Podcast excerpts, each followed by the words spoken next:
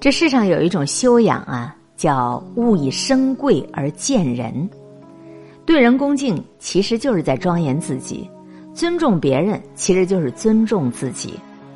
知乎上有人问：有修养的人都是什么样的呀？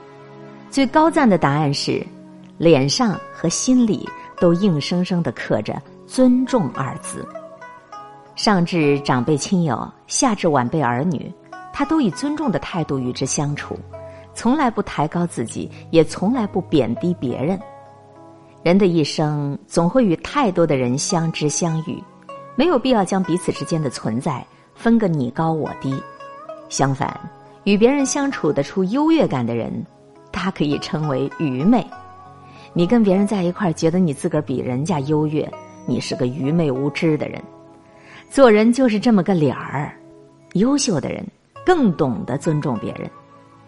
大学士纪晓岚曾经去五台山游玩，走进庙里，方丈打量了他一番，见他仪态一般，便说：“坐。”又叫一声“茶”，意为以随便的茶水来招待。得知来的是京城客人，方丈便恭敬站起，立马领他入内厅，改口为“请坐，泡茶。”再经过一番细谈，才得知来的是礼部尚书纪晓岚。方丈谦卑的领着纪晓岚入禅房，尴尬的陪笑道：“请上座，泡好茶。”纪晓岚临走时，方丈拿出纸笔，一定要请纪晓岚留下墨宝，以光禅院。只见纪晓岚和颜悦色，挥毫书写了这样一副对联儿：“坐，请坐，请上座。”茶泡茶泡好茶，方丈见此羞愧不已。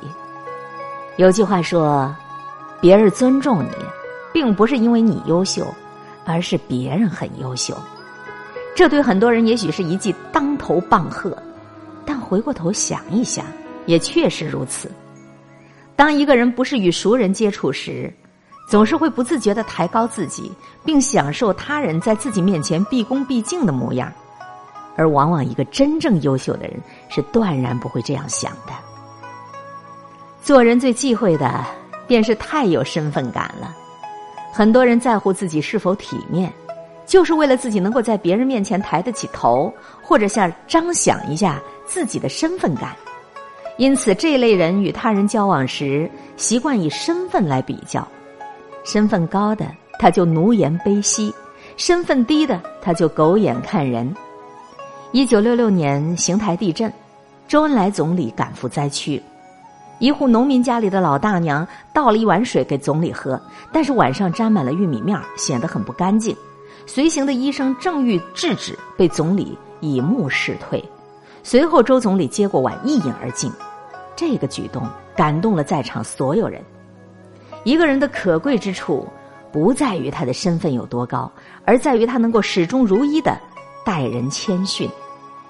那些自以为的尊贵，其实不值得尊重。诸葛亮曾说：“物以身贵而贱人。”一个将身份拿来说事儿的人，一开始他就输了。真正的尊重是一种修养。人际关系学大师卡耐基曾说。对别人的意见要表示尊重，千万别说你错了。鲁迅先生一次在家中宴客，儿子海英同席，吃鱼圆的时候，客人无不赞叹新鲜可口，唯有海英说：“鱼圆是酸的。”母亲听了，立马责备孩子胡说乱闹，不守规矩。见到一旁被责备后闷闷不乐的儿子，鲁迅便把儿子咬过的鱼圆尝了尝，果然是不怎么新鲜。人总是习惯陷入强烈的自我肯定的状态，固执己见。真正的尊重，并不是社交场合的礼貌，而是对人的认可与理解，更是一种难得的修养。人这辈子，其实拥有无限的可能性。但凡最终胜出的勇者，往往身上都有一种和善的气质。最起码，当你接触他时，你并不会觉得尴尬，气氛始终是温和的。这就是一种气场，也是一种不可多得的人格魅力。一个真正的明白人，他比谁都清楚，对人恭敬，其实就是庄严自己；尊重别人，就是尊重自己。做人切记切记，勿以身贵而贱人。对人恭敬，便是庄严了你自己。